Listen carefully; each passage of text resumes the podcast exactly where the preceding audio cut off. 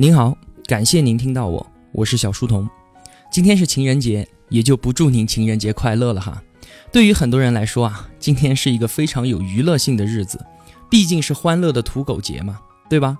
如果您了解我，看到我今天推图文的话，您是不是也想着，耶，小书童也参与到今天土狗大军的行列当中去了？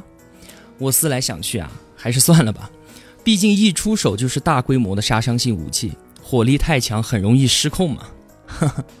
那么在今天这个有趣的日子里啊，就简简单单的和您分享一篇有趣的文章吧，来自于我特别喜欢的殿堂级写手何菜头，题目是“有趣是一辈子最后的春药”。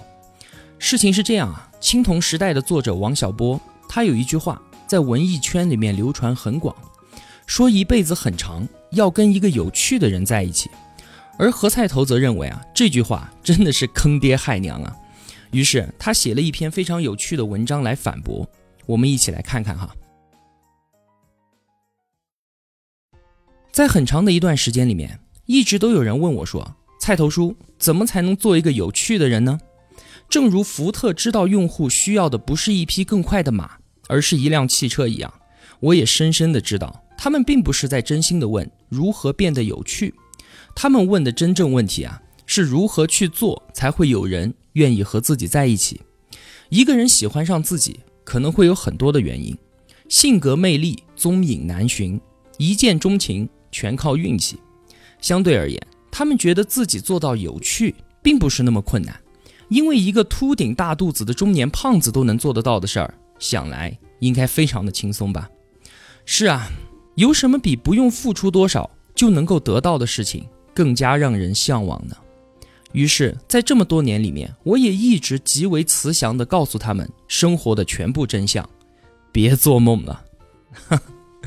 为什么我如此高冷残酷？因为王小波那句话并非他的原话，这句话出现在他的一本小说里。当时他是这么说的：“我妈妈始终爱我，她对小转灵说，人生是一条寂寞的路，要有一本有趣的书来消磨旅途。我爸爸这本书无聊之极。”叫他懊悔当初怎么挑了这么一本书来看呢？他羡慕林子有了一本好书，这种书只有拿性爱做钥匙才能够打得开，明白了吧？向我提问的人最大的问题是在于连锁都没有找到，却老是幻想着有了钥匙就能去开锁，而更糟糕的是连钥匙都弄错了。王小波的原话说的是如何一起虚度光阴才不寂寞，找一个有趣的人做一些有趣的事儿。算是一种方法吧，但是啊，读者往往自我代入感太强，径直就给自己套上了主角光环，觉得只要自己是一个有趣的人，就会有人和自己共度一生。所以，有趣是孤独者告别苍凉左手的春药。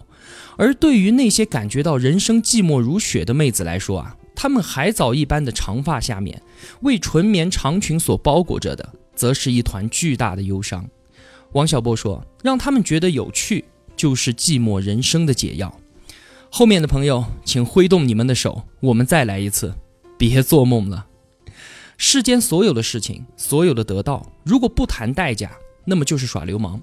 做一个有趣的人真的很美好，但是代价却非常的高昂。我们以蚂蚁和蚱蜢为例，蚱蜢整个夏天都在嬉戏，蚂蚁呢则工作并存储食物。到了冬天啊，蚱蜢一无所有，但是蚂蚁。却喊着胸口疼。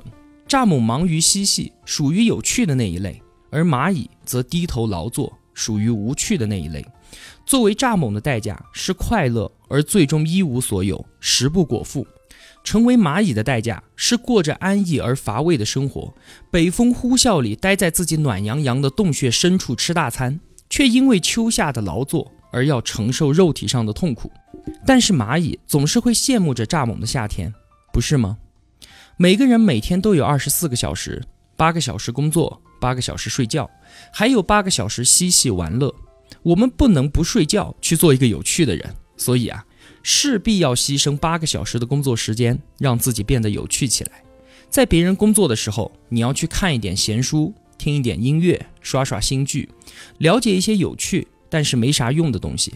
而所有的这一切。都会损伤到你的收入，以及你在这个世间存活的能力。实际上，唯有富足的生活环境里面，当谋生并不艰难的时候，才能够产生足够多有趣的胖子。如果你不服的话，请列举一下著名的朝鲜胖子和喜剧演员。